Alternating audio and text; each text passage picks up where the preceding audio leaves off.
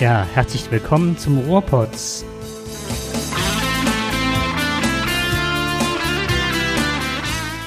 Von der Telskin auf der Checkskin.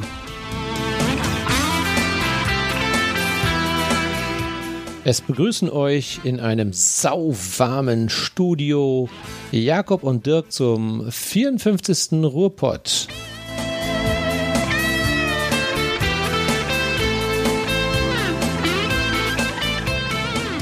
Ja, und das sind heute unsere Themen. Natürlich, Fußball, wie kann es anders sein? Und der Trainingsauftakt in der Bundesliga, aber auch Deutschland ist wieder Spitze. Minijobs. Wenn du was Gescheites gelernt hast. Ja. Adopt a Chicken. Oder kaufen Konzerne Wissenschaftler, um Behörden zu beeinflussen. Ich bin ein alter Bob Dylan-Fan, möchte nochmal was zu dem alten Herrn sagen. Und? Buchvorstellung Zero und More. Klasse. Das hört sich sehr spannend an. Ich hoffe, dass es auch für euch spannend sein wird.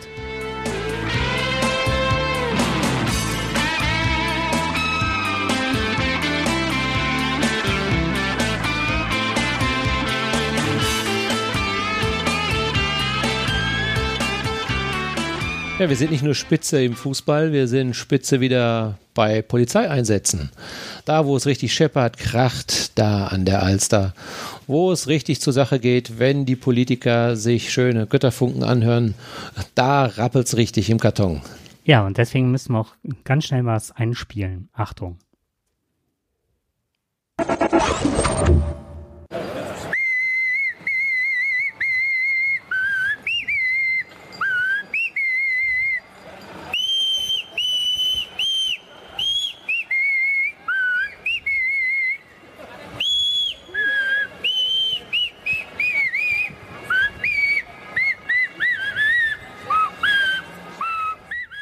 Lass mich raten, Beethovens Neunte war es nicht. Das war es nicht, nein. Das war der Imperial March aus Star Wars. Ha, Und kam mir das doch gleich bekannt ganz- vor. Ja, ne? Das ist bekannt und es gibt direkt Gänsehaut. Oh, tatsächlich, ganz dick.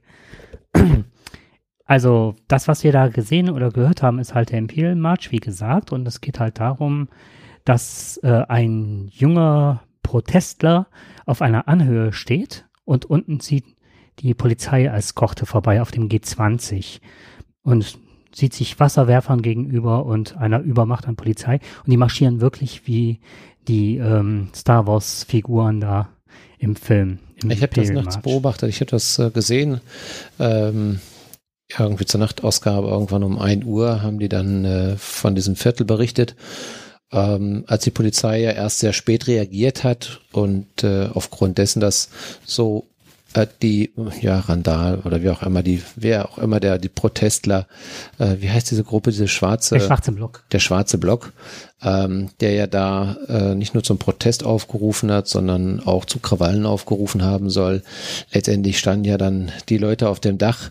Ich meine, ich hoffe, er hat nur gepfiffen und nicht unbedingt Pflastersteine Nee, runtergeworfen. das war ganz friedlich und das war eher Also was mich, was mich wirklich schon erschreckt hat, waren, mit welchen Methoden die gearbeitet haben.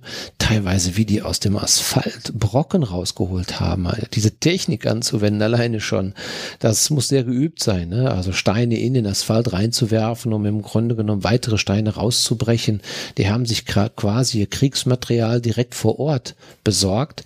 Und ähm, wenn ich das so sehe, dass gerade die, die, die Bürger, die in dem Viertel, in dem Schanzenviertel dort gewohnt haben, so massiv darunter zu leiden hatten, äh, das waren schon sehr, sehr erschreckende Bilder. Ja. Ich habe da meine ganz eigene Meinung dazu. Ähm, was mich erschreckt hat, waren auch Bilder, aber auch teilweise der Polizei. Das heißt also, ich möchte mich jetzt hier von jedweder Gewalt distanzieren. Gewalt kann und darf nie ein Mittel sein. Aber was mir bei dieser ganzen Aktion auffiel, war, warum macht man das mitten in einer Stadt? Warum belastet man die Bürger damit? Wenn ich weiß, dass Krawall passieren kann und der schwarze Block ist ja nicht nur der deutsche schwarze Block gewesen, sondern international. Da reisen, das ist ein Krawalltourismus. Ähm, warum mache ich das in so einer Stadt? Auch ohne zu wissen, wie man die Leute danach entschädigt. Das weiß ich vorher, dass das passiert und auch in dem Ausmaß. Und dann habe ich die ganze Zeit das Gefühl gehabt, je mehr ich das aufbausche, die Zahlen der Linksextremen wird ja immer größer. Wir haben ja jetzt mittlerweile mehr Linksextreme als Rechtsextreme. Und dass sie größeren Schaden anrichten und so weiter. Das ist ein sehr cleverer Schachzug, weil ich glaube, dass dadurch die eigentlichen Themen unter den Tisch fallen. Was ist bei rausgekommen? Man hat sich darauf geeinigt, dass 19 Staaten sagen, okay, wir machen das Klimaabkommen.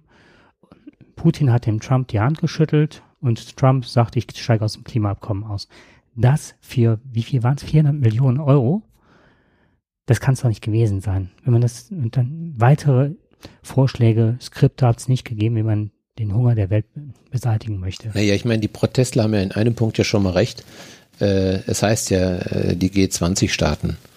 Und das ist deutlich zu wenig. Das sind, da sind nicht die Staaten dabei, die, über die geredet wird. Richtig. Ja, die davon betroffen sind, von diesen wirtschaftlichen äh, Faktoren, die dort vereinbart werden. Und ähm, das ist schon mal etwas, was natürlich äh, als, als ungerecht zu empfinden ist. Und dass die Leute dafür und die Menschen dafür protestieren, das halte ich auch für richtig. Es dürfen nicht andere ausgegrenzt werden. Mhm. Zum, das ist das eine Thema. Das andere Thema ist natürlich, und da gebe ich dir auch vollkommen recht, Gewalt hat da nichts zu suchen.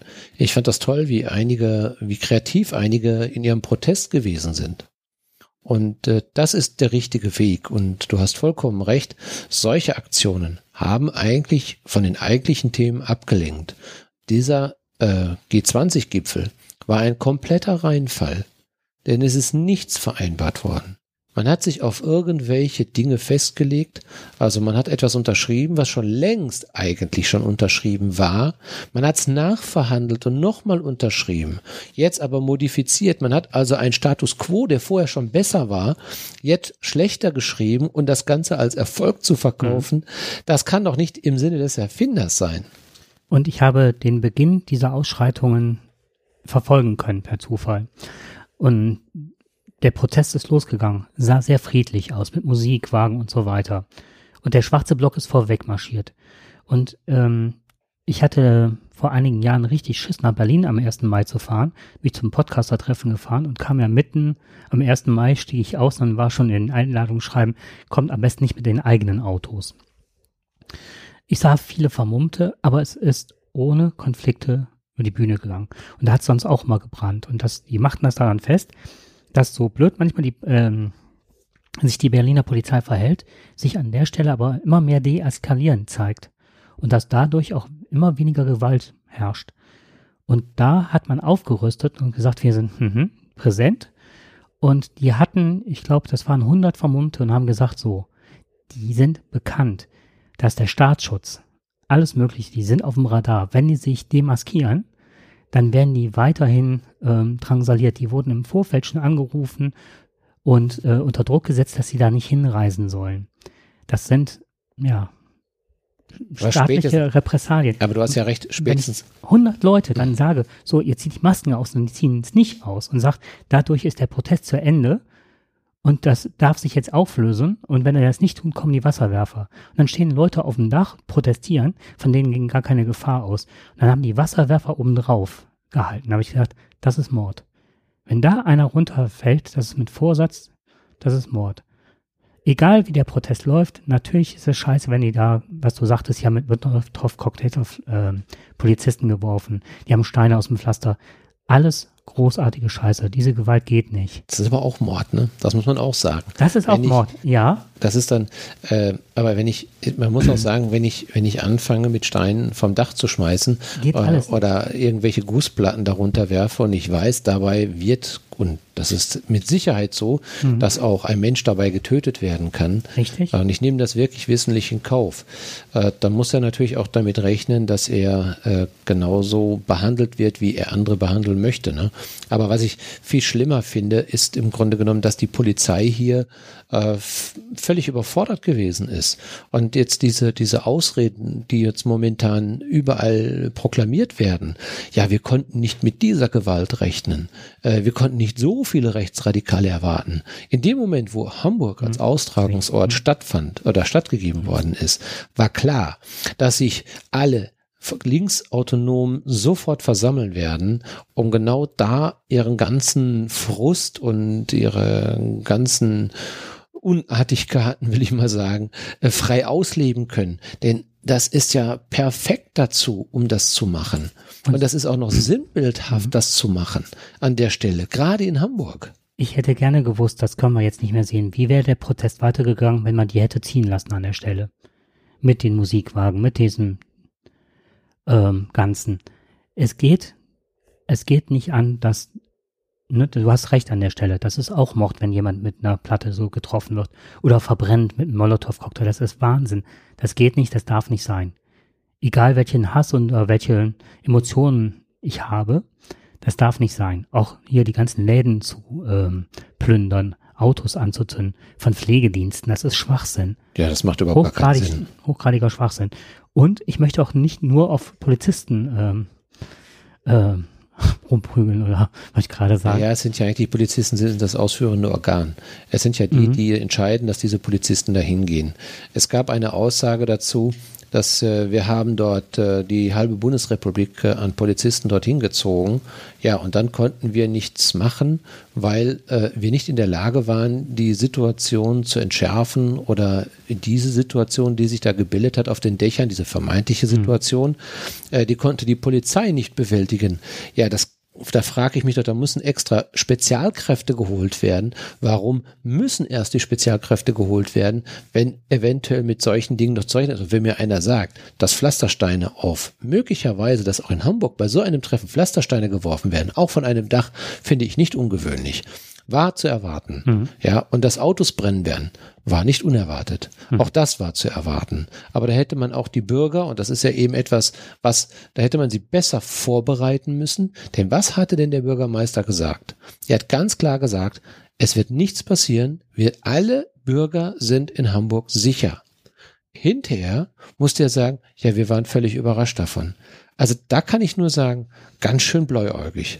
Und die Politik ist hingegangen, hat gesagt, ähm, die Polizei hat das zu regeln. Wir geben keine Vorgaben, es soll einfach nur sicher sein. Und wenn ich so einen Tagungsort habe oder sowas aussuche, ist die Politik in der Verantwortung. Wir sind beide in der Verantwortung, sowohl als auch. Die Politik in erster Linie, da gebe ich dir vollkommen recht, dieser Austragungsort. Die können sich da nicht rausziehen. Ist von allen von allen Parteien stark kritisiert worden. Nur weil man hier einem Prestigeobjekt, gerade was äh, die Philharmonie betrifft, mhm. dass man dort alle großen äh, ja, Präsidenten und, und führenden Politiker dort einlädt, ja, um zu zeigen, was wir haben. Natürlich braucht Merkel dieses Prestigetreffen. Das ist schon klar. Aber ich glaube, es wäre besser gewesen, sie hätten das in einem ruhigen Umfeld gemacht. Und da gibt es einige in Deutschland, und die man hätte besser kontrollieren können, besser bewachen können und besser also auch da die Sicherheit gewährleisten können. Nur in Hamburg nicht. Die Frage ist natürlich nur, wenn ich irgendwo äh, in der, auf, an, der Mecklenburger Seenplatte da alles sichere es sagt ja keiner auch, dass nicht in Hamburg dann trotzdem was passiert. Ne?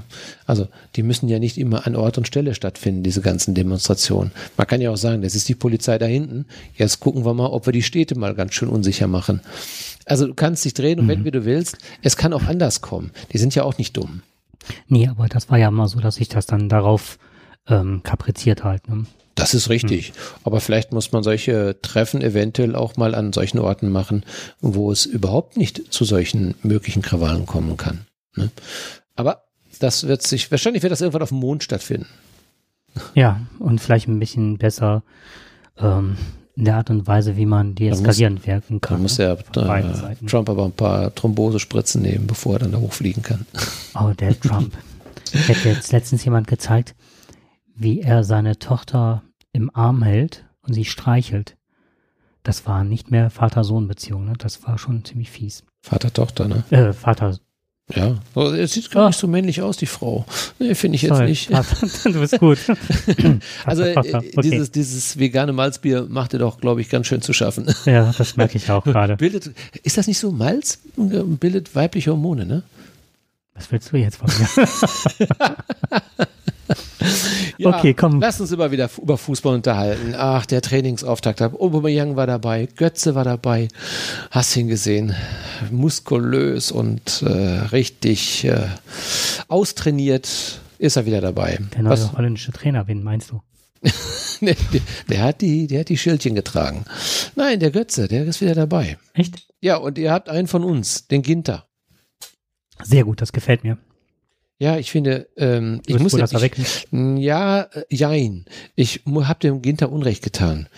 Ähm, ich, ich fand eigentlich, der Ginter hat, ja, ich bin kein Freund von Ginter, von seiner Art und Weise zu spielen. Ähm, er hat auch nicht wirklich unbedingt die Topleistung gebracht bei Dortmund, die ich mir gewünscht hätte. Es gab einige Spiele und äh, die Trainer haben ihn auch nicht immer so ernst genommen. Er war eher immer so ein bisschen so der, der Lückenbüßer. Und ich glaube, darunter hat er auch so ein bisschen zu leiden gehabt. Ich habe ihn jetzt in der Nationalmannschaft, das hat mir sehr gut gefallen, wie konsequent und gut er dort äh, gearbeitet hat. Mhm. Ja. Und da war er nicht schlecht, da war er wirklich gut. Und äh, man sollte mal aufs Alter gucken. Der Mann ist, glaube ich, erst gerade 23. Das heißt, er hat die letzten drei Jahre bei Dortmund gespielt. Er ist mit 20 zu Dortmund gekommen. Und wir erwarten von ihm Höchstleistung. Wir erwarten von ihm technisch brillante Pässe und so weiter. Also das, äh, ich glaube, das war ein Fehler auch mal darauf zu, vielleicht braucht er jetzt gerade, brauchte er die Zeit. Ich glaube, der wird noch richtig gut. Mhm. Und ich do- glaube, Dortmund hat ihn zu einem falschen Zeitpunkt verkauft. Borussia. Mönchengladbach wird sehr glücklich sein, so einen Spieler in seinen, in- also in ihren Reihen zu haben. Er wird die Abwehr und das Mittelfeld unglaublich stabilisieren. Und das wünsche ich ihm auch jetzt mal, Mhm. Ja, dass er da auch wirklich äh, seine Freude daran hat und auch dann ihm die Ehre zuteil wird. Also ich glaube, er wird euch viel Freude machen. Mhm. Und ich denke, dass er die Abwehr, wie du schon sagtest, stabilisieren wird und auch die Jungen, die wir wieder haben, anleiten kann. Und das gibt Genau. auch nochmal so einen Push, denke ich mal, wenn du nicht immer nur derjenige bist, der ähm, den anderen manchmal auch nicht unbedingt so das Wasser reichen kann. Also wie so ein Hummels oder sowas. Ja, es ist ja auch so, genau. Hummels, Aubameyang. Ja, da ist ein Schürle mit dem Team. Da sind Spieler dabei. Da ist er doch nur, also ich sag mal aus seiner Sicht, da muss man sich doch vorkommen äh, wie dritte Liga dann auf einmal. Ja, du wirst ja gar nicht ernst genommen, weder von den Medien noch von sonst irgendjemanden. Und du bist ja immer nur so, na ja, derjenige, der mal mitspielt, ne, der da mal mit rein darf. Das nervt auch irgendwann. Wobei, wenn jeder abgibt, ist wieder ein Ackerer, so, so jemand, wo Dortmund immer ganz viel Wert drauf legt, dass jemand äh, so präsent ist und so ein Arbeiter ist. Sokrates zum Beispiel, ne? so jemand. Das ist auch der Ginter, finde ich. Ja, ist er auch. Mhm. Äh, der ist hart im Nehmen, Mhm. ist selten verletzt, sehr beständig. Ja. Und ähm, ich glaube, dass er jetzt gerade in der Nationalmannschaft wirklich das gezeigt hat, was er wirklich kann. Aber kein schönen Geist im Spiel. Nein, das ist er nicht. Äh, muss man ja auch nicht immer sein. Ne? Aber das ist nun mal. Aber ist es nicht schön? Wir schicken die zweite Liga hin und wir bekommen den ersten Platz. Das ist doch toll. Ist Wir werden Toll. Europameister, Konfettmeister. Also ich, ich muss echt sagen, also wie die Jungs gespielt haben und äh, darüber bin ich echt froh darüber, dass mal wirklich dieses vermeintliche B-Team da gespielt hat. Jetzt hat natürlich, klar, Löw hat natürlich alles richtig gemacht. Logisch. Ich meine, mit dem Sieg ist er natürlich ganz oben auf. Aber ich freue mich auch. Ich freue mich wirklich für diese junge Mannschaft, äh, dass sie das geleistet hat. Ich habe zwei Spiele gesehen, also jeweils vom Europameister, also der U21 und halt vom Confed Cup und war von beiden Spielen sehr angetan. Ja. Da hat die, die haben wirklich die Chance ergriffen. Also jetzt nicht so, wie es normalerweise ist, dass wenn die A-Mannschaft gefahren wäre, dass man so, was weiß ich, äh, gern vom Fernseher gesessen hätte und am Schluss, wenn sie dann im Halbfinale rausgeflogen oder so, die haben sich wirklich den Hintern aufgerissen, um zu zeigen, so trotz Sommerpause, auch wenn es nur die goldene Zitrone ist, die man da ähm, erreichen kann, haben sie sich wirklich den Hintern aufgerissen. Das fand ich ähm, bemerkenswert. Also ich schlage vor, dass wir die U21 zur Weltmeisterschaft schicken. Dann haben wir eine Riesenchance. Ja, genau. Ja, mit den alten Säcken, die da jetzt momentan mitspielen, bin ich mir nicht mehr so ganz sicher. Kedira, ist er derjenige, der wirklich das leisten kann? Özil, der hat nicht unbedingt wirklich das gebracht in der letzten Saison. Dahut Ähm, wird jetzt kommen. ja, vielleicht. Vielleicht kommt er jetzt, ne? Aber da sind, ähm, da sind Spieler dabei, die, äh, die müssen schon, sie müssen sich fragen, ob sie diese Leistung momentan noch bringen. Ja, in der, also in der sogenannten A-Nationalmannschaft. Also das, äh, da drücken einige nach.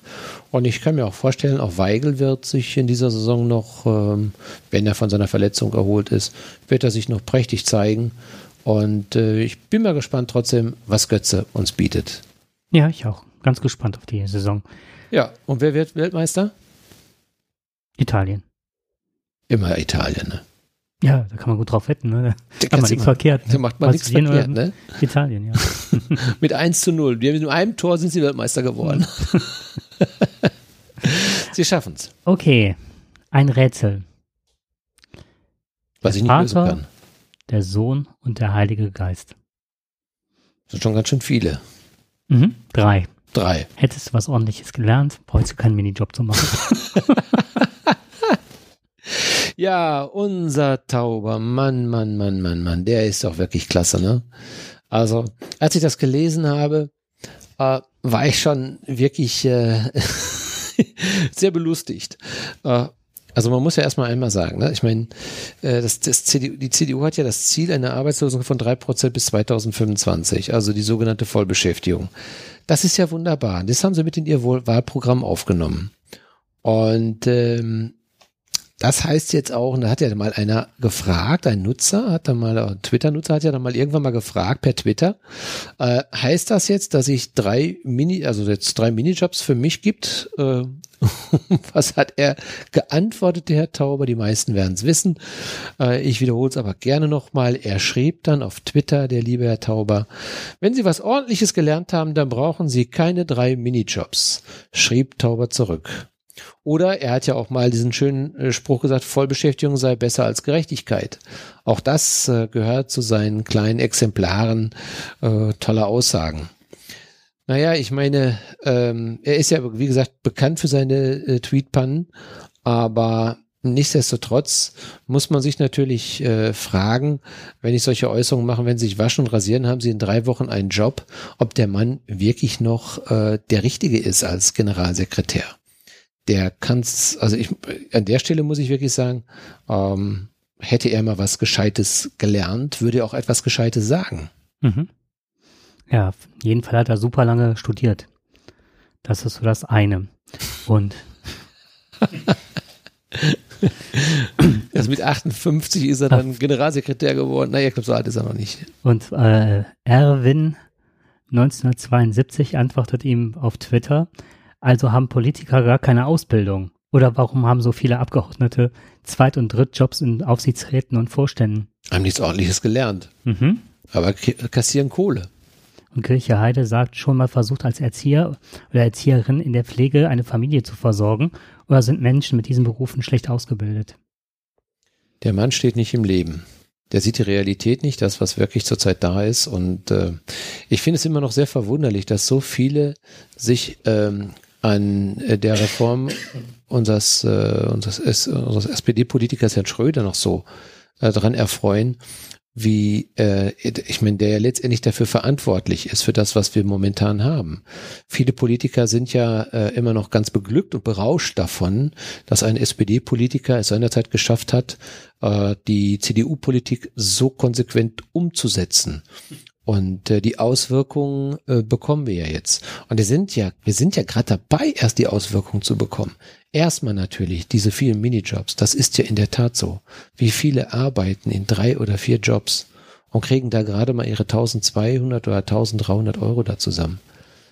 Wenn sie es bekommen. Wenn sie es bekommen, ja, die arbeiten 10, 12 Stunden und haben einen Stundenlohn, der ist unterirdisch. Ja. Ich kenne ganz viele Familien, einige türkische Mütter habe ich gerade vor Augen, die sagen, die gehen nicht zum Amt, obwohl es ihnen zustünde, das Geld. Sie schämen sich, sie wollen das nicht und möchten aber ihre Familie mit ihren eigenen Händen halt ernähren können. Ja, Und die richtig. machen, die haben nicht die Ausbildung und die gehen und legen sich wirklich krumm ja. und sind stolz darauf, dass sie ihre Familie so ernähren können. Das ist ein Hohn, was der Kerl macht. Auf der anderen Seite denke ich, ähm, man kann das ja jetzt alles so den abbügeln, den Tauber. Auf der anderen Seite kann ich mir gut vorstellen, dass das Strategie ist der CDU. Einer der Deppen stellt sich vorne hin und sagt sowas, weil man damit auch einiges Wahlvolk ähm, bedienen kann. Weil das ist ja oftmals die Ansicht der Leute. Was mache ich, um auf jemanden herabzublicken? Dann sage ich, ey, wenn er drei Minijobs hat, hätte er was ordentliches gelernt. Der wird ja einen Job kriegen, wenn er, ne, die ganzen Leute hier zum Ruhrgebiet, die jetzt arbeitslos, die ewig gearbeitet haben. Ne? Und da geht man hin und sagt dann, ja, hättet ihr was ordentliches gelernt oder würdet ihr bereit sein, umschul äh, umzuschulen und so weiter. Diese Jobs sind einfach nicht mehr da. Und ich glaube, dass wir uns in Zukunft da von verabschieden müssen, mhm. dass es genug Jobs für alle gibt. Und ähm, dann werden wir sehen, ob sich diese noch, ähm, diese Vorteile noch tragen. Und das die, ist ein rechtes Argument, ganz eindeutig. Die CDU mit ihren christlichen Werten proklamiert ja immer sehr gerne, die Frau soll jetzt zu Hause bleiben, auf die Kinder aufpassen und der Mann soll ordentlich arbeiten. So, wenn du seine, so, so eine Familie findest, äh, Vater, Mutter, zwei Kinder, und äh, dann kommt es dazu, wie es häufig dazu kommt, dass mal wieder irgendwo ähm, eine Firma dann zugemacht wird und plötzlich steht der Vater auf der Straße, ist arbeitslos, dann überlegt sich die Frau, Mensch, dann muss ich jetzt mitarbeiten, aber der Kita-Platz, der kostet mich auch nochmal 400, 500 Euro. Wenn ich diese 400, 500 Euro dann aufbringen soll für meine Kinder in der Kita, dann muss ich mitarbeiten. Wenn sie mitarbeitet, muss sie natürlich gleich mehr bezahlen, also nimmt sie sich einen Minijob, damit das auch gar nicht mit in die Bewertung mit reinkommt, möglichst. Mhm. Also noch einen zweiten Minijob dazu. Der Vater darf noch nicht, der ist ja qualifiziert, findet aber keinen Job, weil das Arbeitsamt dazu nicht in der Lage ist, ihn da genau qualifiziert wieder unterzubringen. Und somit fängt das Dilemma an. Diese Frau wird keine vernünftige Rente bekommen später. Ja, sie, sie macht etwas, wo der Herr Tauber sagt, sie hat ja nichts Gescheites gelernt. Nein, sie hat die christlichen Werte der CDU komplett vertreten mhm. und wird jetzt alleine gelassen und muss sich dann auch noch anhören, hör mal, du blöde Kuh, was setzt du Kinder in die Welt und warum glaubst du an uns, die CDU? Warum machst du überhaupt Kinder? Warum willst du überhaupt, dass unsere Rente gesichert mhm. wird? Du bist doch so doof, dann arbeitest du doch nur mal eben drei Minijobs. Dann kannst du nicht erwarten, du dumme Kuh, dass du hinter von uns noch Rente bekommst. Genau das sind die Worte, die also der Herr Tauber von sich gegeben hat. Also ich kann da nur sagen, Herr Tauber sollte wirklich mal ein bisschen mehr von dieser, von diesem kleinen Töpfchen, wo Intelligenz drin ist, sollte er ein bisschen von löffeln. Vielleicht kann er dann auch verstehen, was um ihn herum passiert. Also da muss ich sagen, da bin ich richtig wütend drüber. Frauen arbeiten eher in sozialen Berufen ähm, haben man, zur Hälfte verdienen die maximal 1500 Euro netto. Mehr als ein Viertel nur zwischen 500 und 1000 Euro und über 13 Prozent verdienen gar nichts. Und alle die Frauen, die von ihren Männern verlassen worden sind, stehen vielleicht mit zwei Kindern da, übernehmen die Kindererziehung, bekommen sehr wenig Geld und sind prädestiniert für die Altersarmut. Also das sind alles Dinge, wo man dem Tauber das nur um die Ohren hauen sollte. Und gerade beim Thema Altersarmut, da muss ich sagen, da bin, das ist ja mein Spezialthema, da könnte ich äh, noch mehr ein wenig die leichte emotionale Krise bekommen. Denn gerade das ist nämlich das Riesenproblem, dass diese Frauen dann später keine Rente bekommen und äh, dann wird es erst richtig schlimm werden. Wir haben noch gar nicht die Auswirkungen äh, dieser Reform, die uns Schröder verpasst hat, die haben wir noch gar nicht so richtig erfahren. Wir merken das noch gar nicht richtig. Lass uns nur mal zehn Jahre ins Land gehen. Dann werden Millionen in die Arm äh, Altersarmut gehen. Mhm. Und dann wird es einen richtigen Frust geben. Und dann werden die Politiker es zu spüren bekommen, wenn es auf einmal Millionen Menschen gibt in diesem Land, die nichts mehr von dem haben, was man ihnen versprochen hat und dann wirklich unter der Brücke pennen müssen. Und ich glaube, dann wird es wirklich richtig schwierig. Dann wird es richtig schwierig. Und dann weiß ich nicht, wie dann zum Beispiel äh, Parteien dann einen Vorschub kriegen oder Aufwind bekommen, die wir heute hoffentlich nicht über der 5%-Hürde sehen möchten. Mhm. Aber zu dem Familienbild nochmal. Ähm, als jetzt die Ehe für alle beschlossen worden ist, da hat die AfD ein Bild gepostet. Da sah man zwei Frauen, einen Mann, Kinder, und die haben sich, ähm, die haben das Bild gepostet und im ersten Moment dachte man, oh, glückliche Familie. Und ich habe da näher hingeguckt und sagte, das ist nicht die Tochter. Die Frauen sind gleich alt. Und nochmal geguckt und dann stammte dieses Bild aus einer Zeitschrift für Polygamie. das ist auch ganz groß bei Twitter rumgegangen und auch wirklich, äh, ja, das war mal wieder sowas, wo ich dachte, da es ist mal ganz gut, wenn man die Quellen benennt und kennt oder zumindest ähm, irgendwas dann nimmt, was man nicht so nachvollziehen kann. So ist das. Okay. Ja, kommen wir zu einem weiteren brisanten Thema, was äh, mich auch äh, doch sehr geschockt hat. Ähm, ihr werdet ihn nicht kennen, aber es gibt einen ähm, Professor Christian Kreis von der Hochschule Aalen, der hat sich mit der Frage beschäftigt, äh, ob die äh, großen Konzerne Wissenschaftler kaufen, um letztendlich Studien zu beeinflussen, die dann dazu führen, dass ihr Produkt besser verkauft wird. Gut, dass sie das machen, wissen wir schon. Wir wissen ja auch, dass gerade in Brüssel äh, viele Lobbyisten arbeiten. Ich glaube, es sind mehr Lobbyisten als Politiker letztendlich, die dort arbeiten. Äh, nur um dafür, um ihr Produkt quasi oder ihre, ja, ich sag mal, ihr Produkt äh, sicher in den Verkauf zu bringen, dass es da keine Einschränkungen gibt. Und ich möchte das mal anhand eines kleinen Beispiels erklären. Ähm, die Gärtner unter uns wissen das, äh, die kennen das, dieses schöne Roundup. Roundup ist ein äh, Unkrautvernichtungsmittel.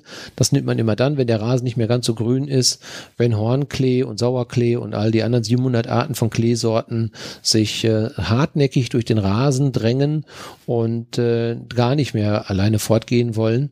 Äh, dann setzt der eine oder andere, ja, besondere Hobbygärtner auch schon mal Roundup ein äh, ist eine Sache, die nicht unbedingt sehr förderlich ist. Sollte man nicht unbedingt tun. Warum? In Roundup ist zum Beispiel Glyphosat. Roundup ist ein Mittel, was äh, von einer amerikanischen Firma äh, hergestellt wird, beziehungsweise dieses Glyphosat. Glyphosat ist also eine chemische Verbindung aus der Gruppe der Phosphonate es ist eine biologisch wirksame Hauptkomponente einiger Breitbandherbizide. Das wird euch jetzt nicht viel sagen. Ähm, wurde also gerade in der zweiten Hälfte der 70er Jahre, äh, insbesondere in der Landwirtschaft, Gartenbau, Industrie und auch, wie gesagt, in Privathaushalten gerne zur Unkrautbekämpfung eingesetzt. Also in Privathaushalten im Kleinen, aber wenn wir dann manchmal so sehen, wenn über die Felder die Trecker fahren mit ihren breiten Ausleger und das, was da auf das Feld gesprüht wird, könnte zum Beispiel Glyphosat sein. Das wirkt dann teilweise aber auch unselektiv gegen Pflanzen. Das wird dann meistens vorher aufgespritzt, dann bleibt man also erstmal, dann ist alles tot. Dann ist wirklich alles tot. Und dann später wird dann also dann die Pflanzen gesetzt, wenn es sich einigermaßen abgebaut hat. Wenn es sich abgebaut hat, geht es natürlich auch irgendwo in unser Grundwasser mit rein. Ähm, Glyphosat, so sagen einige Wissenschaftler, ist maßgeblich verantwortlich für das Artensterben in der Agrarlandschaft. Äh, also als Totalherbizid vernichtet es also Nahrungspflanzen von Schmetterlingen, Bienen, Vögeln und zerstört die Lebensräume von wichtigen Nützlingen. Der Bund und das Umweltinstitut München fordern, also gerade die Umweltminister, äh, Umweltministerin Barbara Hendricks sagt also ganz klar, wir wollen dieses Glyphosat nicht mehr haben. Also ein klares Nein. Erst kürzlich wurde aber vor der EU-Kommission bekannt gegeben, dass eine Wiederzulassung von Glyphosat für weitere zehn Jahre einzuplanen ist. Also voraussichtlich am 19. Juli 2017 werden die Vertreter der Mitgliedstaaten über eine Wiederzulassung diskutieren. Das ist schon eine äh, also das, das, das muss man sich mal auf der Zunge zergehen lassen. Das ist schon eine äh, wirklich äh, große Herausforderung, dass äh, so ein Mittel, was bekannt unter den Wissenschaftlern als äh, krebsfördernd ist, äh, möglicherweise wieder eingesetzt wird. Wie kommt so etwas?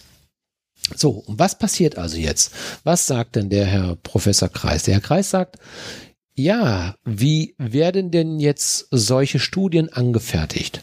Also die Behörde in, in Brüssel die bekommt jetzt also eine Studie und da steht drin, total klasse Mittel, wunderbar, also vernichtet nichts Schlimmes, sondern nur die Bösewichte.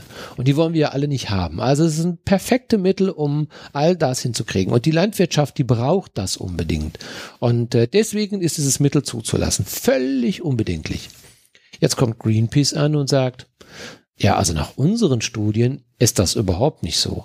Nee, da ist das eher krebserregend. Es macht alles kaputt, es macht die Bienen kaputt und wie ich es gerade gesagt habe. Ja, nun, was, wie entscheidet denn jetzt Brüssel? Brüssel sagt, okay, wir haben jetzt also von der Firma Monsanto die ist also, das ist also ein Konzern, der ist 1901 gegründet worden, ist börsennotiert im US-Bundesstaat Missouri, hat also in 61 Ländern Niederlassungen und äh, das Unternehmen produziert halt eben dieses Saatgut und Herbizide und äh, ist sehr intensiv auch in der Biotechnologie unterwegs und die kennen sich natürlich aus und die sagen, Mensch, dieses Produkt ist so geil für euch, äh, das müsst ihr einfach zulassen, weil nach unseren Studien, eben nach unseren Studien, ist das völlig okay. Okay. So, diese Studien wandern dann in die Schublade rein. Die EU äh, fällt ihre Entscheidung anhand der Studien des Unternehmens, die das Produkt mhm. verkaufen will. Ich meine, da sieht man ja schon die komplette Objektivität in der Geschichte. Ne? Und ähm, es gibt also kein Gegengutachten, es wird also nicht geprüft, sondern die EU sagt, super. Also wenn ihr das sagt, die, die ihr das Produkt verkaufen wollt, dann muss es ja stimmen. Jetzt kommt dann Greenpeace an und sagt, aber zeigt uns doch mal die Studie. Nein, ist geheim, sagt Brüssel. Geht doch nicht, können wir doch nicht rausgeben. Alles geheim. Ja, aber das, äh, wir, wir wissen doch gar nicht, wo wir anpacken sollen. Ja, nun, dann müsst ihr eure eigenen Studien vorlegen. Ja, machen wir doch. Ja, aber wer weiß denn, ob die stimmen? Ihr wollt doch eh nur immer, dass alles böse ist. Ne? Also, wenn man euch nur immer glauben würde, dann, äh, dann ist ja die Welt schon tot. Also, nee, nee, euch glauben wir nicht. Okay, was machen wir denn jetzt? Ja, das ist das Dilemma. Und das sagt Professor Kreis, so geht das nicht.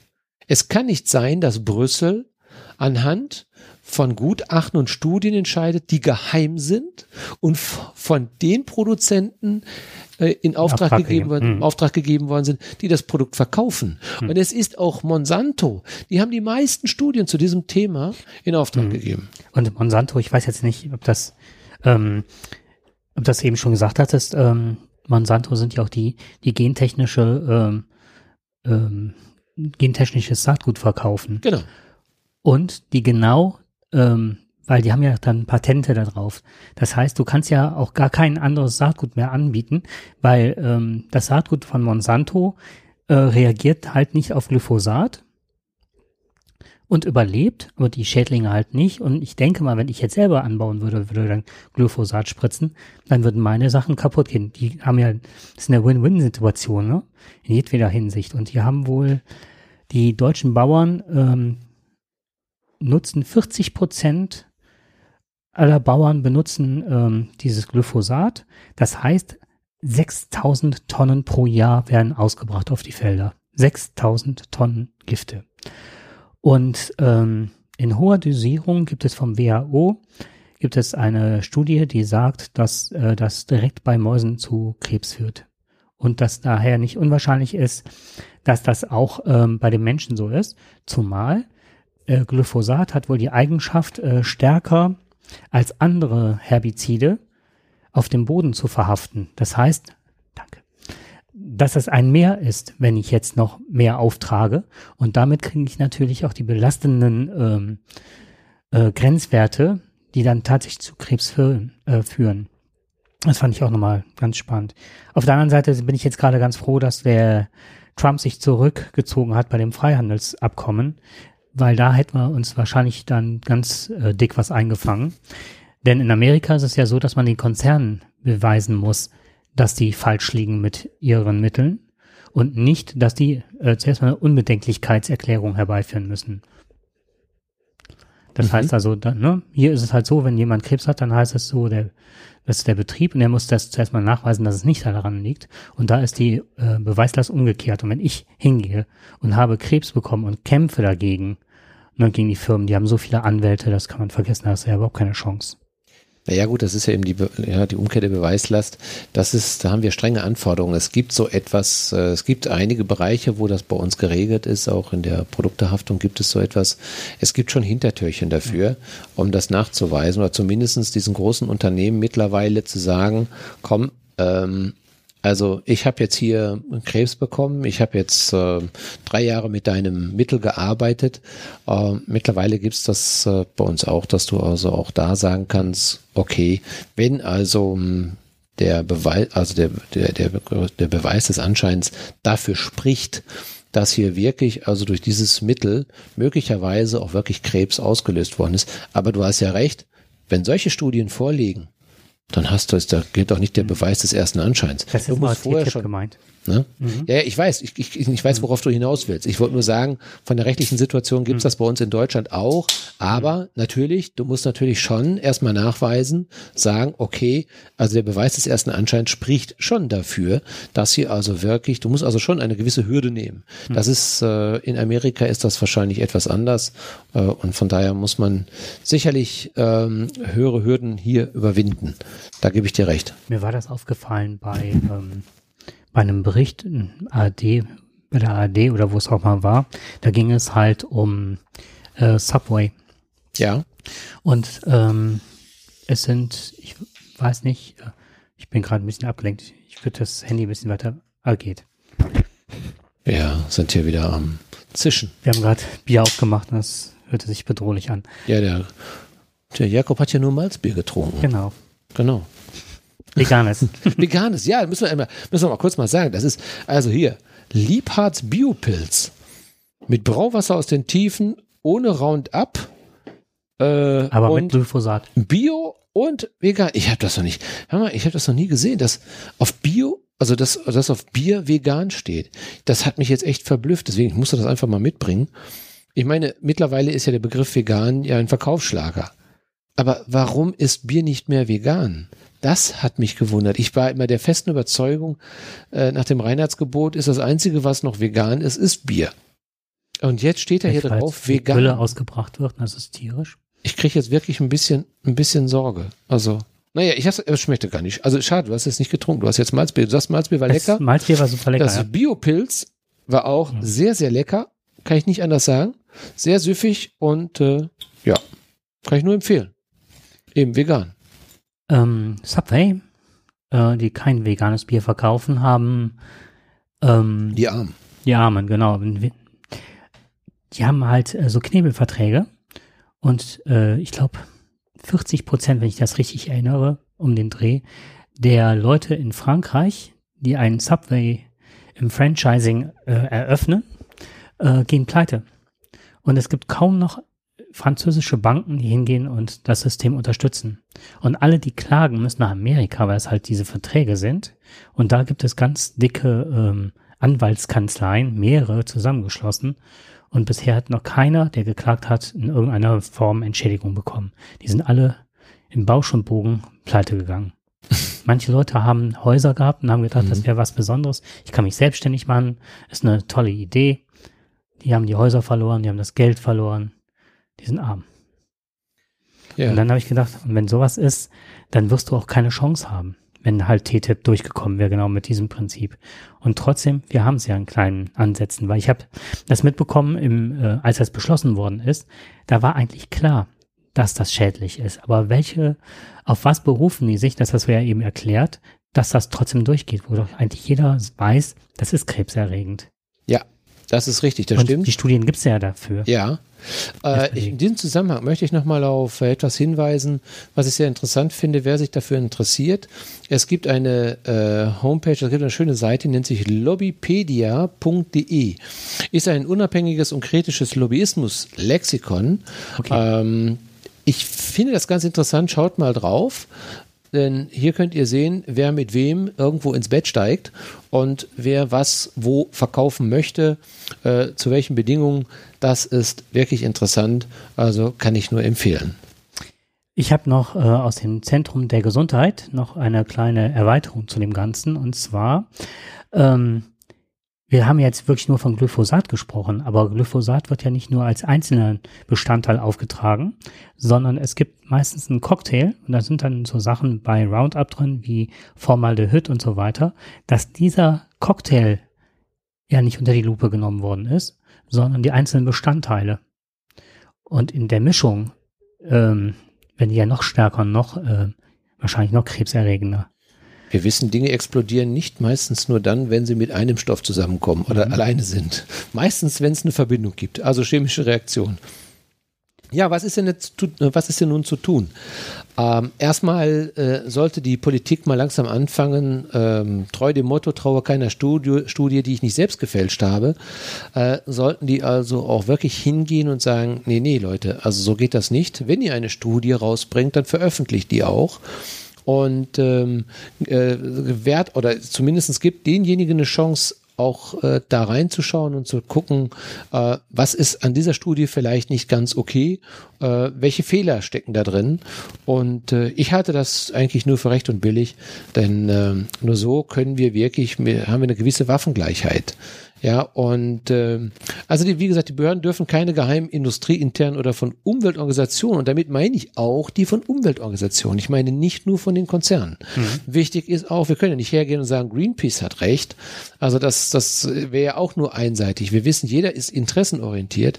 Meines Erachtens kann es, die können die beide gerne veröffentlichen, aber letztendlich können nur Autoren, die unabhängig sind, also äh, Labore äh, oder Wissenschaftler, die wirklich komplett unabhängig sind. Das sind die, die zum Beispiel an den Hochschulen arbeiten. Mhm. Ähm, die könnten, die könnten solche Aufträge bekommen und können sagen, bitte pass mal auf, schaut mal drauf, was ist an diesen Studien, die wir nun haben. Wir haben von Greenpeace eine, wir haben jetzt eine von äh, den Konzernen hier. Äh, schaut mal drauf, was ist davon richtig. Hm. Und die sollen quasi als äh, oberste Instanz, können die ja dann letztendlich nochmal sagen, so, wir prüfen nochmal, wir sind unabhängig und wir sind an der Stelle auch etwas wahrheitsgetreuer. Wobei da gibt es äh, mehr von, als ich eigentlich gedacht habe, von diesen Studien. Und äh, ich lese mal vor, bevor wir nachher noch ähm, uns was anhören müssen. Doch immer wenn Universitäten beziehungsweise nicht äh, äh, Regierungsorganisationen Studien veröffentlichen, in denen Glyphosat als tickende Zeitbombe entlarvt wurde, ging der Konzern Monsanto sehr schnell zum Gegenangriff über. Kritische Forscher wurden einfach diskreditiert oder auf andere Weise mundtot gemacht. Aus Zentrum für Gesundheit. Und äh, WHO verkündet, also die Weltgesundheitsorganisation, Glyphosat ist ein Krebserreger. Und zwar hat das rausgefunden die International Agency for Research on Cancer, eine Einrichtung der WHO. Und veröffentlicht wurde das auch mehrfach im Lancet Oncology, ähm, dass das krebserregend ist. Und was habe ich noch gefunden? Die Studie bezieht sich auf diverse, also wieder Zentrum der Gesundheit in den USA, Kanada und Schweden, die seit 2001 durchgeführt wurden. Also nicht mal eben. Hierbei kamen äh, Krebsexperten aus elf Ländern einstimmig zu dem Schluss, dass Roundup bei Tieren Krebs auslösen kann oder auslösen wirkt sogar. Und das ist Hautkrebs, Bauchspeichelkrebs und äh, Lymphdrüsenkrebs und Lungenkrebs wurde tatsächlich auch bei Menschen äh, mit überzeugenden Beweisen äh, nachgewiesen. Das sollte reichen, um zumindest das mal zu überprüfen. Richtig. Okay. Dann das nächste Thema. Moment. Dein Geist ist dein Tempel, bewahre ihn schön und frei, lass dir kein Ei hineinlegen von etwas, was du nicht sehen kannst. Talking Song. Manchmal denke ich, die ganze Welt ist ein großer Gefängnishof. Einige von uns sind die Gefangenen, der Rest von uns die Wächter. George Jackson aus dem Lied. Wenn du nicht glaubst, dass diese kleine, äh, dass dieses kleine Paradies seinen Preis hat, erinnere mich nur daran, dir die Namen zu zeigen. Und wer nicht damit beschäftigt ist, geboren zu werden, ist damit beschäftigt zu sterben. Das sind Zitate aus äh, Bob Dylan Song. Songs und ich bin ein alter Bob Dylan Fan. Ich weiß nicht, ich glaube, ich habe den schon dreimal live gesehen. Und ähm, ich habe mich sehr gefreut, dass er den Literaturnobelpreis bekommen hat. Aber er ist ja immer so jemand, der sich nicht festlegen lässt. Und was ich jetzt ganz witzig fand, war, ähm, dass nach dem langen Hin und Her und den Telefonanrufen und dem Verleihungsboykott, dass der jetzt die letzte Hürde genommen hat und hat sich ja jetzt endlich die Auszeichnung geholt. Dabei hat er eine Nobelvorlesung gehalten über Moby Dick. Und das war auch ein Plagiat. und zwar ausgerechnet von einer Webseite für Interpretationshilfen für Schüler. Und ähm, das ist halt rausgekommen, weil äh, in dem Originalzitat kommt eine Stelle vor, die ähm, entweder die Dylan nicht gesagt hat oder die ähm, hinzu, von ihm hinzugefügt worden ist. Und ähm, das kommt halt auf äh, Website SparkNotes heißt die Seite wohl, der Schülerinterpretationshilfe für große äh, Werke der äh, Literaturgeschichte ist genau der gleiche Fehler auch nochmal, ähm, ja, fällt er halt auf. Ne? Und dann ist ganz klar, dass der sich das da runtergeholt hat. Und jetzt mögen viele sagen, äh, was soll das? Das ist doch doof und ne? Und da möchte ich gerne mal eine Seite zitieren, die sagt, Dylan sammelt Textstellen aus anderen Werken, verwischt die Grenze zwischen Zitat und Plagiat, zwischen Pop und Hochkultur. In seinen Songs stehen wörtliche Zitate aus Ovids Schwarzmeerbriefen, neben äh, Textpassagen aus einem japanischen Mafia-Roman, Soldatenbriefe aus dem amerikanischen Bürgerkrieg neben Shakespeare. Und das ist auch das Besondere an Dylans Spätwerk. Eine der größten Stimmen ihrer Zeit lässt an ihrer Stadt ein Wirrwarr aus vielen einzelnen Stimmen sprechen. Das fand ich nochmal sehr erhellend und sehr schön, weil ich kaum jemanden kenne, wenn man Dylan verstehen will oder nur in Ansätzen begreifen will, was er sagt, muss man ziemlich belesen sein, weil er hat die ganze Weltliteratur gelesen, der kennt jeden Gedichtband und er nimmt immer so Sentenzen aus so verschiedensten Bereichen, fügt die zusammen und versucht damit was auszudrücken. Und deswegen finde ich, dass der, der Literatur, also packt das alles in seine emotionale Welt hinein oder sein, seine Sicht der auf Dinge. Und deswegen denke ich, ist er nicht nur ein Sänger und Songwriter, sondern auch ein Literat. Mhm. Das ist er sicherlich, aber ich glaube, so wie ich dich jetzt gerade gehört habe, und du sagst ja, du warst auf einigen Konzerten und äh, du findest diese, diese Texte wunderbar. Und ich glaube, das ist auch unbestritten, dass Bob Dylan wirklich diese wunderbaren äh, Texte auch so berühmt gemacht haben. Hm, aber was hat es für dich denn wirklich? Warum war er für dich so, so wichtig gewesen? Warum hast du das so verfolgt in der Zeit? Was hat er mit, mit was hat das mit dir gemacht? Er hat mir über einige Lebenskrisen hinweg geholfen. Und zwar immer mit, mit äh, Sätzen aus äh, ähm, bestimmten Liedern halt, die ich immer wieder rezitiert habe im Kopf, die dann irgendwann mal hängen geblieben sind. Aber nicht, dass ich mich hingesetzt habe und habe die Texte auswendig gelernt, sondern durch das Hören, dass ich dachte, die bedeuten mir was, die helfen mir. Also daran sieht man ja auch. Und deswegen, it's not busy being born, it's busy dying. Ja. Also das, was das eben, das ist zum Beispiel Einsatz mhm. aus dem Ganzen. Mhm. Aber das ist es ja genau gerade, was uns ja, ja, was uns diesen Blick auf, auf also einen Text werfen lässt, ne? dass wir gerade durch, wenn wir durchs Leben gehen, dass wir an der Stelle plötzlich etwas bekommen, ähm, was uns in dem Moment das sagt, was wir nicht zu erklären wissen. Und ich glaube, Bob Dylan ist so jemand, ja, der uns in unseren Lebenssituationen äh, plötzlich etwas aufzeigt, wo wir nach der, wo wir die Frage hatten und er hatte die Antwort darauf in seinen Texten. Oder er hat vielleicht auch die nächste Frage aufgeworfen. Die nächste Frage ja, genau. aufgeworfen. Das ne? denke ich mal eher. Und das hat ihn so mhm. besonders gemacht. Ja. ja. Und das über viele Generationen hinweg. Äh, du musst äh, nicht unbedingt wirklich äh, in unserem Alter sein. Ich glaube, die Jüngeren könnten mit diesen Texten sicherlich auch noch etwas anfangen. Ich weiß gar nicht, wird es an den Schulen, wird das eigentlich, werden Bob Dylan-Texte eigentlich schade, ne? Mhm. Das ist eigentlich schade. Ich meine, ich meine, wir lesen Goethe und wir lesen deutsche Literaten, wir lesen welche Leute, die wir, oder die, die lesen Sachen, die sie gar nicht, überhaupt gar nicht kennen, die, die Autoren.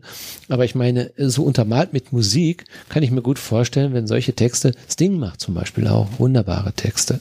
Ja, die sind, äh, so herrlich auch und den, den sehe ich auch so in dieser ähnlichen Kategorie und äh, da glaube ich manchmal auch, wenn wir uns mehr mit solchen Texten beschäftigen würden, wären wir näher. My love is like some raven at my window with a broken wing. Das war auch so eine Sache, die mich mal begleitet hat. Ja, Glyphosat, Bob Dylan. Jetzt ähm, kommt das Huhn. Rettet das Huhn. Welches Huhn?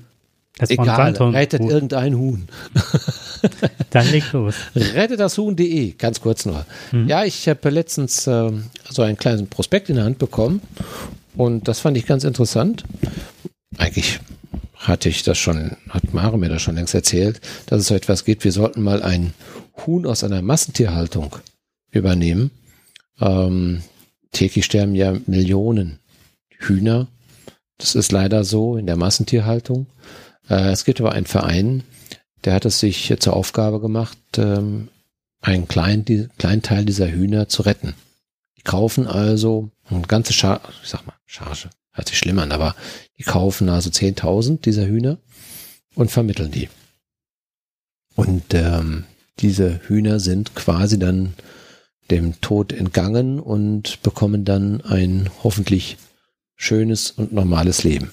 So wünscht man sich das natürlich. Man kann aber auch spenden und äh, das kann man nachlesen auf www.rettetdashuhn.de. Ähm, also wie gesagt, die haben sich zur Aufgabe gemacht, Legehennen aus der Massentierhaltung zu übernehmen, an tierliebe Menschen zu vermitteln. Also nicht derjenige, der den gleich in den Kochtopf wirft. Vom Regen in die Traufe gilt nicht. Sollen artgerecht und natürlich auch ein erfülltes Hühnerleben haben. Ähm, ja, es können, also es können also jährlich so circa 10.000 Hennen quasi dann, ich glaube, ich habe auf dieser Seite schon gesehen, sind 25.000 Hühner, mhm. sind letztendlich dann auch ähm, dann befreit worden. Ja. Und ähm, sie sollen halt eben ein neues Zuhause bekommen. Ja, jetzt kann man natürlich sagen, okay, was soll das? Das sterben Millionen Hühner und jetzt holen wir ein Huhn da raus.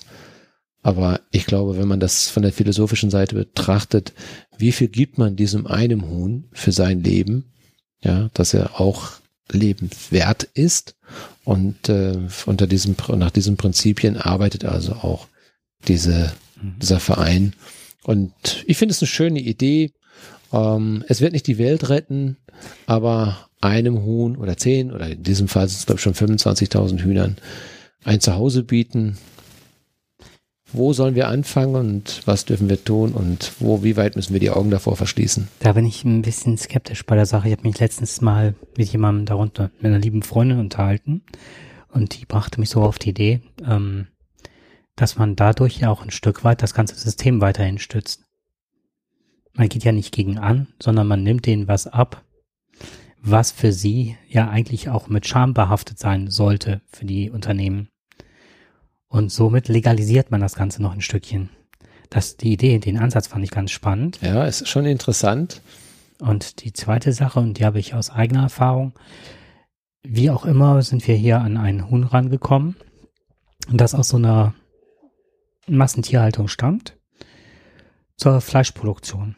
Und warum auch immer das entwischt ist, das ist halt bei einer Freundin halt über den Zaun geflogen wir haben das gerettet, also sie hat das gerettet, wir haben es genommen. Und ähm, was ich nicht wusste, ist, dass Hühner so gezüchtet werden, Hähnchen und so weiter, was man halt gerade braucht. Das heißt, dicker Brustkorb, wenn man halt Hähnchenbrust oder ne, Hühnerbrust haben will, oder dicke Schenkel für McDonalds, wenn man halt nur diese Box mit den Chicken Wings nimmt oder so. Dieses Huhn, man machte morgens den Stall auf und es fiel vorne über. Das war nicht in der Lage, selbstständig zu laufen. Egal was, man konnte es aufrichten und dann war es auch noch so, dass das genetisch eine Disposition hatte, fressen, fressen, fressen, fressen. Es lief nur rum, andere Hühner picken, scharren, machen, haben Sozialkontakte. Da musste eine Vorrichtung her mit einer Zeitschaltuhr, da wurde ausgerechnet, wie viel Huhn das, das äh, wie viel Futter das Huhn braucht. Und so viel bekam es. Ansonsten war es nur wie Geist, also ich nenne es mal geistesgestört, rannte es durch den Garten und versuchte Körner zu finden. Und das ist so, was man dann auch teilweise bekommt. Also es ist nicht nur das Idyllische und das Schöne oder Hühner, die denen das Federkleid überhaupt nicht mehr nachwächst. Man hat einfach keine Chance, dass die nochmal ein vernünftiges Federkleid bekommen. Was macht man im Winter mit solchen Hühnern? Also es sind alles so Dinge, wo man sich dann in, in dem Moment keine Gedanken macht, weil man auch das Wissen nicht hat. Also ich hatte es nicht, ich habe es jetzt leidvoll erfahren müssen und durch Zufall habe ich jemanden kennengelernt, der mir dann erzählte, dass mit McDonalds, dass sie dann teilweise ankommen und sagen, was die Hühner jetzt äh, als nächstes brauchen. Dicke Beine, dicken Hals und dann werden die dementsprechend gezüchtet. Das ist doch die grausam. können nicht mehr so ist überleben. Mm. Deswegen bin ich auch ganz froh, dass du das genau so berichtet hast, auch mal aus eigener Erfahrung, aus wirklich der Erfahrung, die ihr mit einem Huhn aus dieser Massentierhaltung bekommen habt.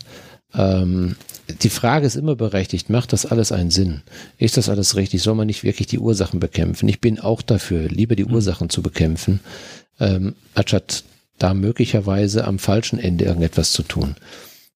Schön finde ich es trotzdem, dass mhm. es Menschen gibt, die sich Gedanken machen, die vielleicht nicht die Möglichkeit haben, andere Wege zu gehen. Aber ich glaube auch, dass sie mit ihrem Protest, und das ist auch eine Art von Protest, rettet das Huhn, ähm, dass man darauf aufmerksam wird. Denn andere Menschen sehen jetzt in der Öffentlichkeit das, was die Erfahrung, die ihr gemacht habt. Ja, die sehen dann auch andere und darüber wird berichtet. Und äh, nur so kannst du diese Dinge weiter vortragen. Das ist wie mhm. ein Tropfen, der den Stein hüllt. Und genauso ist es dann auch letztendlich. Naja, ähm, es ist eine Möglichkeit, schaut euch das mal an, aber denkt dran, die Erfahrungen von Jakob sind auch nicht ohne. Okay. Erfahrung von Jakob. Du hattest mich letztens gefragt, in der letzten Sendung, was KI ist. Also diese künstliche Intelligenz, wo finden wir die und so weiter. Ich habe von einem lieben Freund habe ich ein Buch geschenkt bekommen vor längerer Zeit und ich, es hatte mich nicht in Ruhe gelassen, dass du nachgefragt hattest, ne? nach KI und so weiter. Und wo begegnen wir dem Ganzen schon äh, im normalen Leben? Ja, und jetzt ist es halt so, dass ich dann angefangen habe, dieses Buch zu lesen. Das hat mich so gefesselt, aber nicht, weil es ein Krimi war, sondern ähm, es geht halt darum, um Datenkraken und wie werden Daten gesammelt, wo sind wir ausgeliefert und so weiter. Und das, was 2014, 15 rum noch als von dem Autor, hier sprechen wir von Ellsberg, Mark Ellsberg, und das Buch heißt Zero, ähm, das ist heute Realität. Und beim Lesen, das war so witzig, ich hatte ab und zu, hatte ich dann mal auf Twitter geguckt, beim Lesen wurden die Sachen, die ich zuvor, noch Tage zuvor als Science Fiction gelesen hatte, wandelt sich langsam zu einer Dystopie, also einer schlechten Zukunftsvision. Ähm, es war real. Ich lese mal kurz vor, eine kurze Krimi, äh, von der Krimi, von, ja, von der Krimi Couch, eine kurze Inhaltsangabe. Der Tod eines Jungen führt die Journalistin Bonsard zu der beliebten Internetplattform FreeMe. Das ist ein Synonym, könnte Facebook, ne? Das ist jetzt eine Variable, kannst du alles für einsetzen. Dieser sammelt und analysiert Daten und verspricht dadurch ihren Millionen Nutzern ein besseres Leben und mehr Erfolg. Nur einer warnt vor FreeMe und vor der Macht, die es einigen wenigen verleihen könnte. Zero, der meistgesuchte Online-Aktivist der Welt. Es, diese Frau Bonsard äh, fängt an, genau zu recherchieren und wird selbst zum Gejagten und landet in einer Welt voller Daten, Brillen, Kameras, Smartphones und es gibt kein Entkommen. Und dann kann man halt hingehen und den ähm, Zero kann man dann auch zum Beispiel ersetzen durch Snowden oder ähnlichen Leuten. Ähm, die ganze Bevölkerung wird abgehört, von der ersten Frau bis zum letzten Mann. Und jetzt passiert in dem Buch was ganz Interessantes, und zwar diese App, also diese Firma bietet Apps an, dass man sich steigern kann. Also als Beispiel wurde genannt, dieses Mädel, die Tochter von dieser Journalistin, die war so ein Grufti, so ein Schwarzträgerin, mit Schule nichts an der Mütze. Plötzlich hat die sich besser gekleidet, hatte bessere Noten, ging jetzt mit riesen tollen Noten aufs Abitur zu, hatte plötzlich eine Digitalkamera, hatte plötzlich so ein, so, so, so eine Watch, eine digitale am Armgelenk. Und dann hat die Journalistin das auch, auch ausprobiert und bekam dann über ihr Handy immer Action-Apps angeboten. Willst du dich verlieben? Willst du im Beruf erfolgreicher sein? Und die Tipps, die die bekam, kriegt die dann irgendwann über Datenbrillen, über diese Apps. Man soll halt seine, ähm, seine Daten verkaufen, wird er selber Herr über seine Daten werden.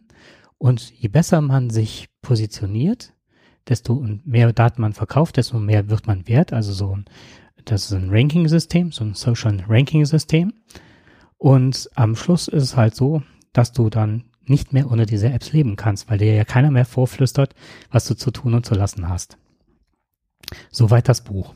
Spannend, geschrieben.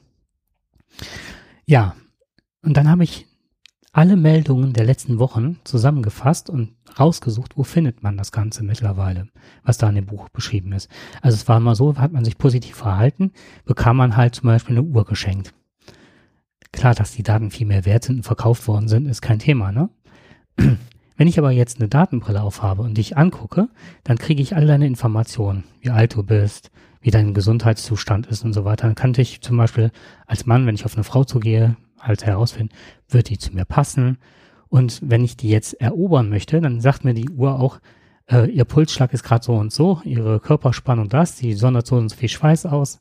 Also sprich sie an, die steht auf dich. Oder du musst das und das ihr zuflüstern, dass ihr den gleichen Level habt. Und das macht halt die Action-App.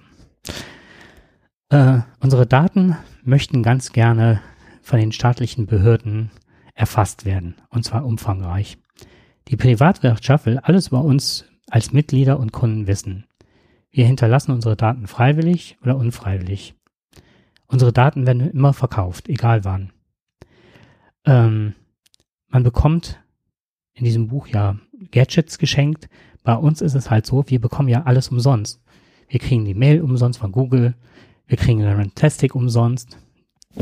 Runtastic sagt dir aber dann, wann du das letzte Mal gelaufen bist, ob du nicht mal langsam wieder loslaufen möchtest. Und ich habe gesagt, gesehen, dass man Runtastic nicht abschalten kann von der Ortung. Ich habe gedacht, auch wenn ich das alltäglich nicht brauche, möchte ich es gerne abschalten. In Sachen Liebe, Gesellschaft, Politik und Kinder ähm, verraten halt die Datenbrillen immer, wo man ist. Ähm, der Ellsberg hat einen äh, Vortrag gehalten und da sagte er, das fand ich sehr spannend, sollen Sie meine Daten sammeln? Ich habe doch nichts zu verbergen. Bei Privatsphäre geht es nicht nur um dunkle Geheimnisse. Wenn wir von Privatsphäre reden, reden wir auch von Macht. Früher war es mal so, dass nur die Reichen sich Privatsphäre leisten konnten. Die hatten ein eigenes Bett. Alle anderen haben in einem Stall geschlafen. Das ist eine Form von Macht, die die Leute haben, weil ähm, es entsteht ein Konformitätsdruck. Du agierst anders, wenn du weißt, du wirst beobachtet.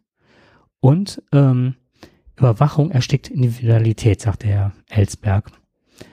Ähm, dieses Scoring, von dem ich eben, das nannte sich in dem Buch Men Ranking, ist in China mittlerweile gang und gäbe. Die haben die schnellsten Computer der Welt mittlerweile, noch weit vor den USA, da kommt sogar noch die Schweiz zwischen. Und Baidu, diese Handelsplattform oder dieses, ähm, auch diese, diese Suchmaschinen, gehen mittlerweile hin und machen so ein äh, Scoring bei den Leuten. Die erfassen die und wollen auch über Gesichtserkennung mittlerweile, ob sich jemand zum Beispiel im Straßenverkehr falsch be benimmt. Dann wird das Bild wird dann, was weiß ich, auf einer Werbeplattform gezeigt und dann gibt es so sozusagen so ein Social äh, Shaming. Dann werden die Leute vorgeführt. Ähm, Datensouveränität ist auch ein Businessmodell. Heißt, mittlerweile werden ja auch unsere Daten gehackt, zum Beispiel WhatsApp und so weiter. Und wir denken mal, ja, das sind Terroristen und so weiter, aber das ist ein Geschäftsmodell. Wer sich da einhackt, hat die Macht. Und das wird, müssen wir immer im Hinterkopf haben, dass auch sowas nicht nur für Terroristen oder normale Bösewichte, sondern dass man uns damit erfassen will. Wie verhalten wir uns? Wie sind wir drauf? Ähm, du weißt zum Beispiel nicht, ob deine Freundin schwanger ist, ist eines, äh, ein Kommentar gewesen. Deine Drogeriekette wäre es aber schon längst. äh, Facebook hat seine Timeline mal geändert, um Leute zu manipulieren, zu gucken, wie die reagieren, wurde da genannt. Und äh, die beste Manipulation ist halt im Wahlkampf gelaufen, der USA, weil der Trump hätte mit Sicherheit nicht so viele ähm, Stimmen bekommen, wäre das alles vorher bekannt geworden und wie die Leute manipuliert worden sind, was auch immer noch anhaltend ist. So, und ähm, KI ist jetzt mittlerweile so weit, dass die Programme lernen. Da war ein Programm, das konnte nicht Poker spielen. Das hat es sich beigebracht über die Regeln. Die Regeln sind ihm genannt worden. Das Programm hat sich selber aus den Regeln das Pokerspiel erschlossen. Dann geht das hin und ähm, versucht herauszufinden, ähm, was passiert, wenn, wenn ich mich so verhalte oder so, was machen meine Mitspieler? Und aus dem Ganzen ist entstanden, dass das Programm hat angefangen hat zu bluffen, weil es der größte Erfolg war, wenn es blufft.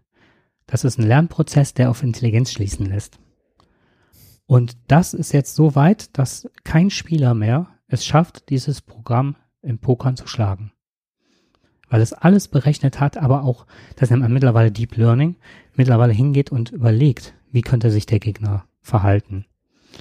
Und du hast das mal so schön gesagt, alles, was ich weiß, das war meins. Alles, was ich weiß, ist halt auch so, ähm, dass wenn ich denke, ähm, wie ich mich verhalte, weiß auch der Gegenüber, das Gegenüber, ähm, dass wenn ich mich gerade nicht so verhalte, warum ich nicht so verhalte und hat das dann auch noch einberechnet und kann dann anders darauf reagieren.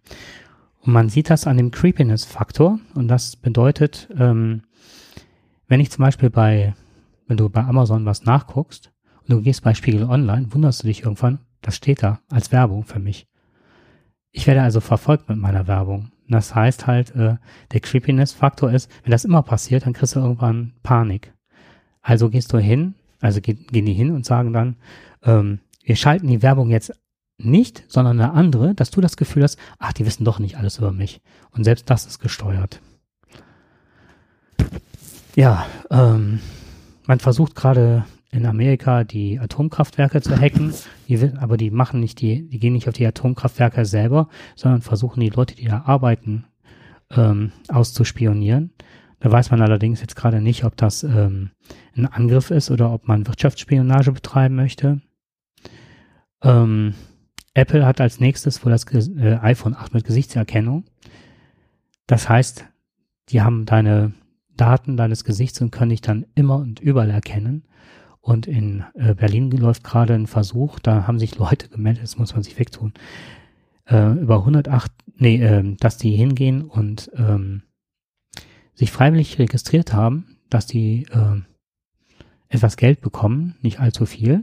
Und ich glaube, der Hundertste, der ausgewählt worden ist, hat sogar eine Apple Watch bekommen, wenn man mindestens 25 Mal äh, im Monat zu einem Bahnhof geht und wird da von der Kamera erfasst. Das heißt, ähm, jedes Mal, wenn man irgendwo hingeht, versuchen die zu gucken, ob du derjenige bist.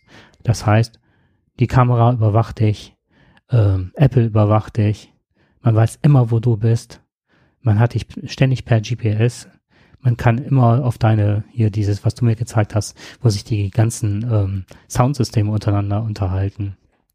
Du kannst immer pro Tag überwacht werden, ne? Ja, und das letzte zur Selbstoptimierung gibt es jetzt eine neue Zahnbürste, ähm, eine elektrische, die du nur mal in den Mund steckst und die dir automatisch sagt, wann du dir die Zähne putzen musst, wie gründlich du die putzt. Und dieses, ähm, dieses äh, Bonussystem, was wir alle so lieben, das hat jetzt sogar die CDU angewendet beim letzten Wahlkampf, dass du einen super, ich weiß jetzt gar nicht mehr, wie das hieß, äh, Du bist vom Lehrling, wenn du anfängst, kannst du zur Wahlkampflegende werden. Und es ist völlig egal, welche Punkte den Leuten gibst, auch wenn die überhaupt keinen Sinn machen. Die Leute stehen halt darauf und wollen sich, ähm, ja, einmessen lassen. Und was ich auch irre fand, war, anhand, wie schnell du und wie du deine Tasten auf der Tastatur bedienst, können die Leute mittlerweile deine ähm, Konsumlaune erfassen. Ja. Da geht's noch eine Sache vielleicht noch. Pornhub, diese bekannte und große Pornoseite, verbindet jetzt ihre VR-Inhalte, ähm, also diese Virtual Reality, mit smarten Sexspielzeugen. Das heißt, du setzt eine Brille auf, hast dann irgendein Gerät, das sich stimuliert und guckst ein Porno und der Porno und die Brille und die ganzen Geräte, die du im Körper hast, äh, steuern die Intensität deines Orgasmus oder seines Körpergefühls. Ja, also jetzt. Also ich höre jetzt auf, weil. Ja, ich wollte gerade sagen, jetzt kriege ich gerade ein bisschen Angst. Ich meine, äh, ich klappe jetzt mal den Computer zu hier und äh, schalte meine äh, Smartwatch jetzt ab und äh, mache jetzt meine Brille, lege ich jetzt erstmal beiseite. Wer weiß, was alles noch passiert. Äh, es ist ja, also ich, dieses Buch ist ja komplette Realität schon geworden. Komplett. Das war Wir letztens, reden. war nicht Edeka, ich weiß nicht welcher Rewe, Edeka, irgendein Laden, hatte einen Fernseher und da lief Werbung. Das war aber nicht Sinn und Zweck, sondern die haben nicht gescannt die ganze Zeit. Da waren irgendwelche Sensoren, es waren Kameras, um dein äh, Kaufverhalten ne, und wie du dich an der Kasse benimmst und so weiter, um das über eine, über besondere ähm, ja, ja, du gehst ja heute KI, tanken. ne, zu schauen, was du ja, halt. Du gehst heute tanken. Früher hast du an der Zapfsäule, bist reingegangen, hast dein Geld hingelegt und bist wieder gefahren. Heute findest du ja äh, alles to go. Du kriegst ja alles da. Und was mir letztens jetzt aufgefallen ist, vier Bildschirme, vier Bildschirme, die aufgebaut sind an der Kasse und wo du automatisch drauf guckst, wo dann ganze Zeit Zigarettenwerbung betrieben mhm. wird. Also, ich meine, ich rauche ja nicht, aber wenn die so weitermachen, fange ich wahrscheinlich an, wieder Gulbas mir zu, zu, mir zu nehmen. Hm. Denn ja, du wirst ja, du wirst ja davon berieselt die ganze Zeit. Egal wo du hinkommst, du wirst immer wieder durch Werbung und all diese Dinge wirst du halt eben berieselt. Das ist ein Dauerbeschuss, ist das. Apple kauft jetzt eine Brille, die macht Eye-Tracking. Das heißt, dass du, die wissen nach dem nächsten Mal, wo du hinguckst und was dich besonders interessiert. Und dann hast du halt die Bildschirme, wenn du dann in diese Tankstelle reingehst, wird genau das dir mitgeteilt, was du gerne hast. Jakob, lass uns den Stecker ziehen. wir machen Feierabend. Ich denke auch, das reicht für heute. Bevor die uns hier gleich noch neue Werbung schicken. Ja. Von, von wie wäre das nochmal mit Pornhub? Pornhub, ja. Pornhub? So, das, das, Das ist das ist das. Letzte. Äh, das ist nicht belegbar. Jetzt, Was wo du sagst, bevor die, bevor die uns Werbung schicken. Eine Freundin von mir hat letztens sich mit der Tochter unterhalten äh, über einen Urlaubsort, ganz besonderen, an einer ganz bestellten Stelle. Sonst nichts. Keiner hat ges äh, danach gesucht. Das war eine spontane Idee. Sie klappt den Rechner auf und hat Werbung davon. Naja, Creepiness. okay, gut, wer weiß. Äh, Ich wünsche euch allen eine gute Nacht. ja, und äh, lasst uns nicht zugucken dabei. Naja, Wir wünschen euch was. bis dann. Ciao. Bis dann. Ciao.